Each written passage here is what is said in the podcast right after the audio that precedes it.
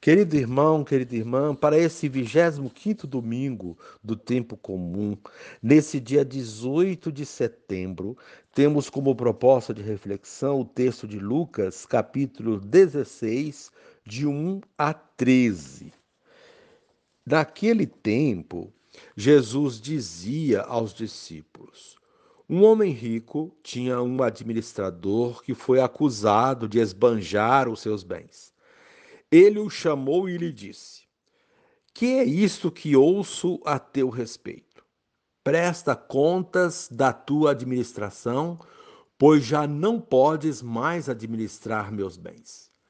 O administrador, então, começou a refletir: O Senhor vai me tirar a administração.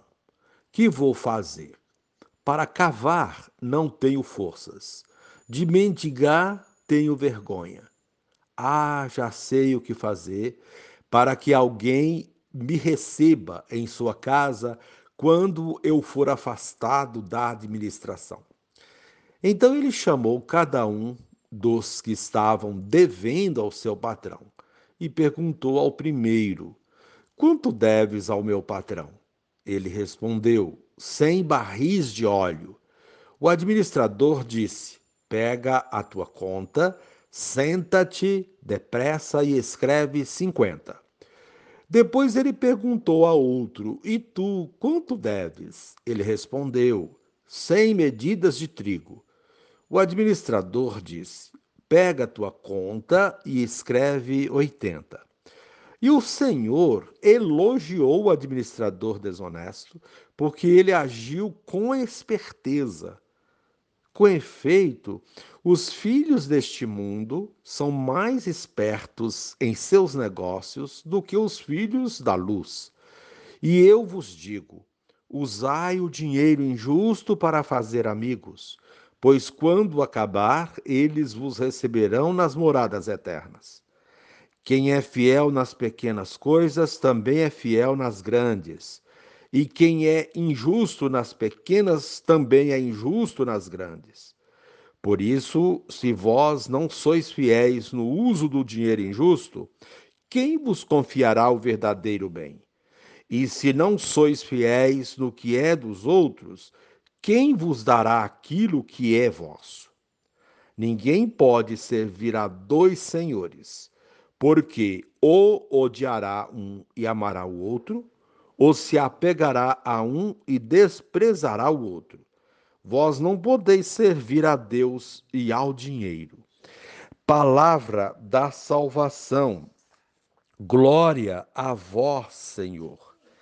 Querido irmão, querida irmã, a corrupção e o escândalo do tempo de Jesus, como vemos na parábola, é algo muito comum também nas sociedades de hoje. Jesus conta a parábola para elogiar a criatividade de alguém que pensa no seu sustento futuro após ficar desempregado, mas não elogia nem aprova a desonestidade.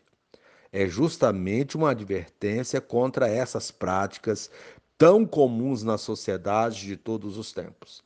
Com a parábola, Jesus questiona se os cristãos têm a mesma agilidade e esperteza para construir o reino de Deus, ou seja, uma sociedade justa que se preocupe com os pobres, com os desempregados e com todos os que necessitam de uma ajuda para viver de forma digna. O que vem após a parábola esclarece muito bem a própria parábola. A chave de leitura pode ser vista no final do texto. Ninguém pode servir a dois senhores. Ou serve-se ao Senhor Deus ou ao Senhor dinheiro. O texto é um convite à partilha e à solidariedade. O dinheiro não é para ser concentrado e transformado em ídolo a ser adorado. Para Jesus, o dinheiro deve servir para construir fraternidade. Fazer amigos com o dinheiro injusto é distribuir o dinheiro acumulado para quem necessita dele. A proposta do evangelista é muito clara. a prática da justiça que cria fraternidade e partilha. Querido irmão, querida irmã, na parábola que Jesus contou, o administrador foi acusado de esbanjar os bens do patrão, de estar agindo com desonestidade. Para se safar da situação, ele diminuiu a própria margem de lucro e a do patrão no acerto sobre os, sobre os débitos. Jesus chamou atenção sobre sua esperteza. Estrategicamente ganhou amigos que o poderiam ajudar mais para frente. Os filhos deste mundo, em seus negócios, são mais espertos do que os filhos da luz. Também com eles se pode aprender alguma coisa. Muita atenção na gestão dos bens, recomendou Jesus. O dinheiro é bom, mas pode corromper. O Senhor nos quer honestos, fiéis, mas também espertos e estratégicos em nossos negócios. Querido irmão, querida irmã, a proposta para esse dia, guardar o ensinamento, ser fiel no pouco e no muito. E encerrando este momento, reze assim comigo. Ó Jesus, Divino Mestre, somos inclinados a pôr no dinheiro nossa confiança e projetos. Livra-nos, Senhor, dessa armadilha traiçoeira e nos ensina o caminho da partilha e da solidariedade. Amém. Querido irmão, querida irmã, dando continuidade à reflexão da palavra de Deus, da liturgia desse 25º domingo do tempo comum, nesse dia 18 de setembro, mês da Bíblia, mês do estudo do livro de Josué, você poderá acompanhar na sua Bíblia os textos indicados. A primeira leitura de Amós 8, 4 a 7, a segunda leitura, 1 Timóteo 2, 1 a 8, o Evangelho de Lucas 16, 1 a 13, rezar o Salmo 112. Uma vez que você já ouviu a proclamação do Evangelho com a reflexão, você poderá agora acompanhar a leitura de, de Amós e a continuação dessa reflexão aplicada à vida. É um pouco longa, mas vale a pena você conferir nesse dia do Senhor, reservando um tempo para essa meditação. Ouvi isto, vós que maltratais os humildes e causais a prostração dos pobres da terra. Vós que andais dizendo: quando passará a lua nova para vendermos bem a mercadoria? E o sábado para darmos pronta saída ao trigo, para diminuir medidas, aumentar pesos e adulterar balanças, dominar os pobres com dinheiro e os humildes com um par de sandálias, e para pôr à venda o refúgio do trigo? Por causa da soberba de Jacó, jurou o Senhor: nunca mais esquecerei o que eles fizeram. Palavra do Senhor, graças a Deus. Querido irmão, querida irmã, a liturgia da palavra deste domingo traz para a nossa reflexão um tema social com consequências teológicas. A administração dos bens que Deus nos confiou. Social, porque toda relação com o próximo é uma relação social. E toda relação social é uma relação de responsabilidades.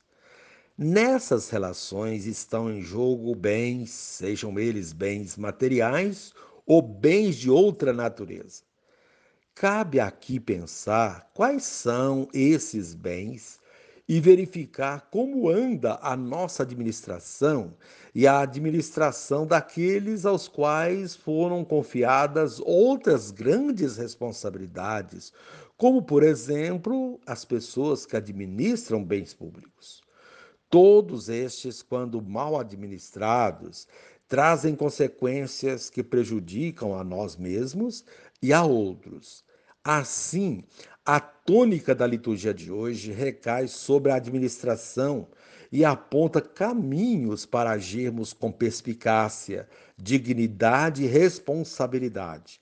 Lembrando que a esperteza sem dignidade não é algo que agrada a Deus, pois tudo que fere o próximo fere profundamente a Deus. É o que nos mostra a primeira leitura. A primeira leitura do livro do profeta Amós traz sérias denúncias. Denúncias que nos parecem muito atuais e que servem para iluminar a ação dos profetas de ontem e de hoje, de todos nós. O texto começa chamando a atenção para aqueles que maltratam os humildes, humilhando-os ainda mais.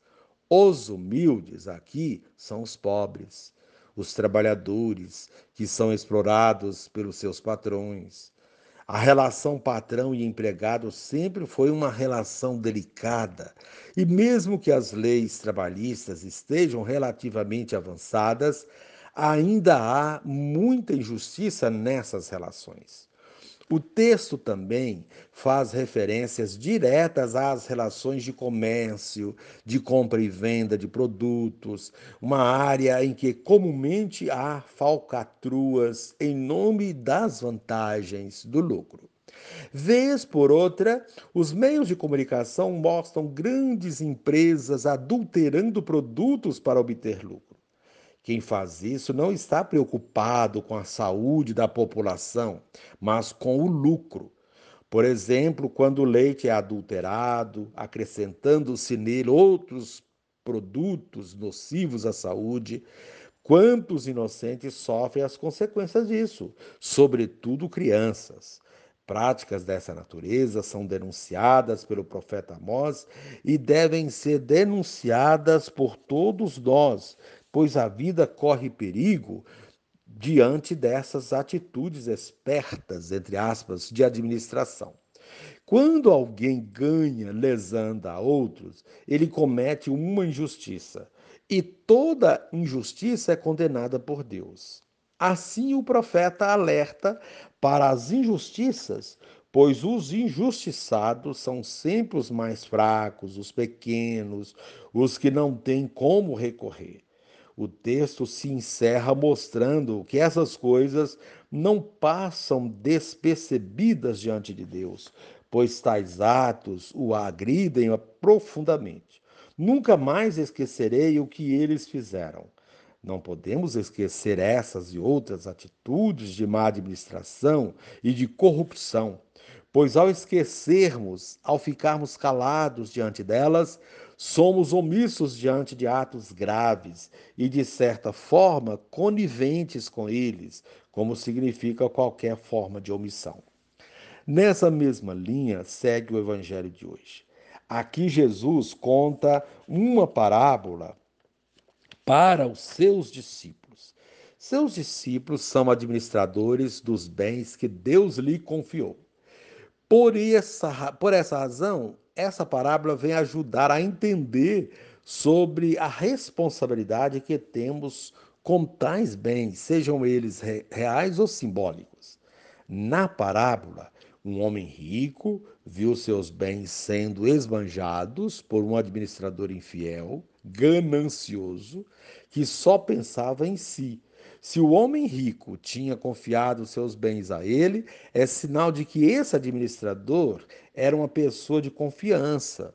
Deus confia em nós e por isso nos dá responsabilidades.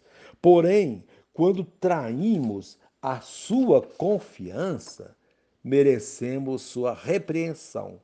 Foi o que ocorreu com esse administrador. Ele ficou sabendo que o seu patrão iria lhe tirar a administração ficou preocupado e buscou uma saída imediata para resolver a questão, sem ser prejudicado e sem prejudicar os outros. Sua atitude foi a de reparar os desvios cometidos, devolvendo às pessoas que ele tinha lesado com o ágil à parte que lhes cabia. Tudo indica que o administrador colocava um ágil nos produtos repassados e esse ágil era o seu lucro. Porém, em nome da ganância, isso, isso estava indo além da conta, prejudicando tanto o patrão quanto os que compravam os produtos. Remarcar os valores com preços menores foi a solução encontrada. Diante dessa atitude, o administrador foi elogiado, pois ele soube dar uma solução rápida para o problema sem sofrer maiores consequências. Além disso, essa atitude lhe daria credibilidade perante os compradores que o receberiam em suas casas, caso o patrão o demitisse. Embora esse administrador tenha sido elogiado pela sua esperteza, não representa um modelo a ser seguido, pois seu histórico não é de honestidade, mas o fato de ele ter buscado uma solução rápida para a questão é algo a ser refletido. Quando estamos na iminência de perder os bens que Deus nos confiou, é preciso buscar uma solução imediata, pois se, se assim não fizermos, poderemos ter consequências catastróficas. Assim, o administrador mostra as suas duas facetas, uma de administrador irresponsável e a outra de administrador esperto. Fiquemos apenas com a melhor parte. Esse alerta serve também para as pessoas públicas, os políticos, os que administram os bens do povo. Essas pessoas devem ter cuidado para que, em nome do lucro, da ganância, não prejudiquem outras pessoas. Assim, a segunda leitura de hoje traz recomendações para essa situação. Na primeira carta a Timóteo, Paulo recomenda que rezemos por todos, sobretudo pelos que governam, e por todos os que ocupam altos cargos, a fim de que hajam com responsabilidade e que, além de levar uma vida tranquila, colaborem para que os outros também possam ter tranquilidade e dignidade. Essa tranquilidade significa paz, e a paz é fruto da justiça. Por isso a frase encerra com a expressão dignidade. Quando nossos governantes são pessoas justas, dignas, todos se beneficiam dessa justiça. Por essa razão, é preciso rezar por eles. Rezar não significa ter atitudes passivas de oração, mas de compromisso. Toda política é compromisso. Quando elegemos uma pessoa para administrar, precisamos acompanhá-la, cobrar dela que faça uma administração decente e justa. É o que nos mostrou o Evangelho. A esperteza dos políticos só devem ser elogiadas se elogiada se as suas atitudes representarem ações que favoreçam a todos. Caso contrário, deve ser retirada a sua administração, como sugeriu o Evangelho. Que possamos rever nossa administração e a administração daqueles a quem foram confiados grandes empreendimentos, como as pessoas públicas do nosso país e do mundo, pessoas que não são pessoas que são responsáveis pela promoção da paz, governando com justiça e dignidade. Rezemos por elas, mas também nos comprometamos para que essas pessoas façam uma boa administração. Façamos também a nossa parte Podemos fazer isso acompanhando suas ações, avaliando procedimentos, discutindo propostas e situações e, sobretudo, sendo conscientes na hora de colocá-las na administração de nossos bens. Querido irmão, querida irmã, é o que nos pede a liturgia desse domingo. Tenhamos, portanto, responsabilidade, esperteza, no bom sentido, e façamos uma boa administração Deus se alegrará conosco e nós estaremos ajudando os outros com o nosso procedimento correto, justo e digno. Querido irmão, querida irmã, agora reze assim comigo. Divino Espírito, faze de mim um discípulo esperto, empenhado em fazer a vontade de Deus, de modo a ser acolhido por Ele quando prestar contas de minha vida. Amém.